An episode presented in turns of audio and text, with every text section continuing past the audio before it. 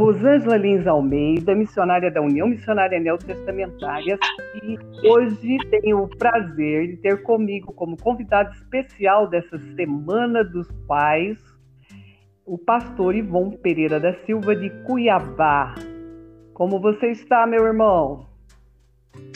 Rosângela, graças a Deus estou muito bem, né? Estou muito feliz também, agradecido pelo convite estou à disposição. Então, eu tenho duas perguntas para você, meu querido. Como foi a sua experiência como pai? O que, que foi para você ser pai? É, quando eu era menino, ali na região de Pochorel, eu amava o nome e amo o nome Carlos Eduardo. Então eu sempre guardei isso no coração. Não sei se era uma vontade de ter o nome Carlos Eduardo. E eu guardei isso com muito carinho. E eu vim para Cuiabá lá no ano de 1972. E em 77 eu conheci a minha atual esposa. E nesse relacionamento eu disse a ela que se o nosso primeiro filho fosse homem, eu gostaria que ele recebesse o nome de Carlos Eduardo e ela concordou comigo. Então, o Carlos Eduardo nasceu em julho é, de 1981 e eu fui no cartório sem nenhum problema, registrei-o como Carlos Eduardo e saí dali muito feliz e fomos comemorar. Algo maravilhoso, esquecível na minha vida. Que bom, que bom. Nome preparado, sem dúvida já, né, pastor? Graças a Deus. Algo que eu guardei no coração Car... por muitos anos. Isso. E depois do Carlos Eduardo, vieram mais bênçãos de Deus, herança do Senhor? É, em seguida veio a Carla Elizabeth e passado um tempo veio a Ana Paula. Né? E depois nós ficamos com os três filhos. E eu falava para minha esposa Joneide que eu gostaria que a gente tivesse um último filho. E esse último filho foi o Jonatas, com uma diferença de mais de sete anos. E aí nós ganhamos de presente também a Priscila, que veio morar conosco com sete anos. Então nós ficamos ao todos com cinco, sendo que a Priscila, a sobrinha, virou filha do coração, né? Olha que coisa maravilhosa, mas eu já sei que você tem uma outra experiência depois dos filhos é, você se tornou pai com açúcar. Como que é? Como que é essa experiência? Conta aí para nós. Eu gosto da expressão pai com açúcar, porque na verdade eu acho que é mais saborosa ainda, sabe? Mas é gratificante.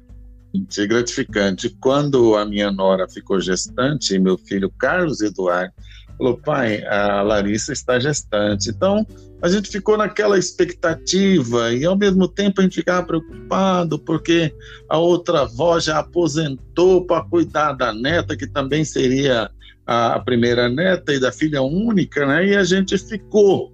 Mas foi muito bom. Tivemos toda a liberdade, desfrutamos de tudo. E em seguida também veio a Letícia, que é a mais nova, né?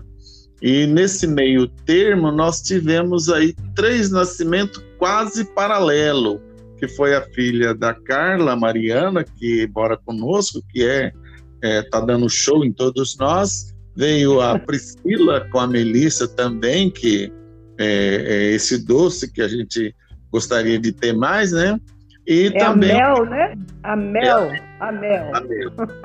Depois veio o Luiz Felipe. O Luiz Felipe é aquele que destrói o mundo e acha que não fez nada, né? Mas é uma característica dele com o tempo, mas que é muito bom, é muito bom. O interessante são os pedidos, né? Os pedidos de vou, eu quero esse aqui. Aí chega hoje tudo por WhatsApp. Cada coisa que eu vou te contar. Meu Deus! E beleza, então são experiências diferentes, mas ao mesmo tempo muito gratificantes e maravilhosas, não é isso, pastor? Sem sombra de dúvida. Algo que a gente não imagina a emoção e a alegria que o é. Só quando isso acontece de verdade e que você tem a dimensão do que é ser avô ou esse pai com açúcar, né? Porque realmente isso. é diferente de tudo. Que benção, que benção. Um conselho para aqueles que estão casados, recém-casados e que às vezes têm interrogações, têm dúvida, ter filhos ou não, este mundo está perigoso, o que fazer? Um conselho para animá-los, encorajá-los. O que, que você falaria? Oh, missionária Rosângela, o mais triste de tudo é quando os casais sonham de ter filho e não os têm. Né? Sim, e, sim. e, buscam ajuda para tê-los. Aos casais sim. mais novos, é, é bom que tenha filhos. Eu sempre sugiro, gente, filhos no mínimo dois. Se Deus abençoar que tiver um casal, melhor ainda. O filho homem ensina muita coisa para o casal. A filha mulher ensina muito mais. Então, é gratificante aqueles que tiveram o privilégio de ter dois podendo ter três ou quatro. Se for olhar para as dificuldades, não pense nisso, não. As dificuldades vão nos acompanhar em toda e qualquer circunstância.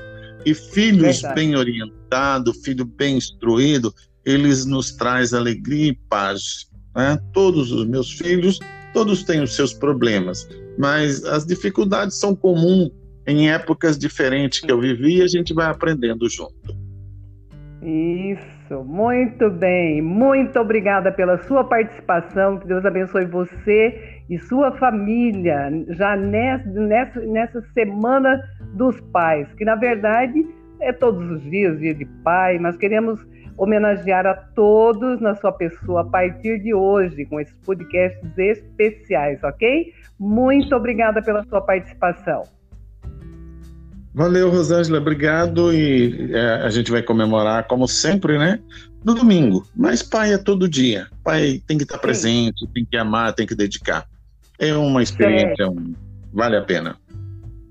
Ok, muito obrigada. Que Deus abençoe.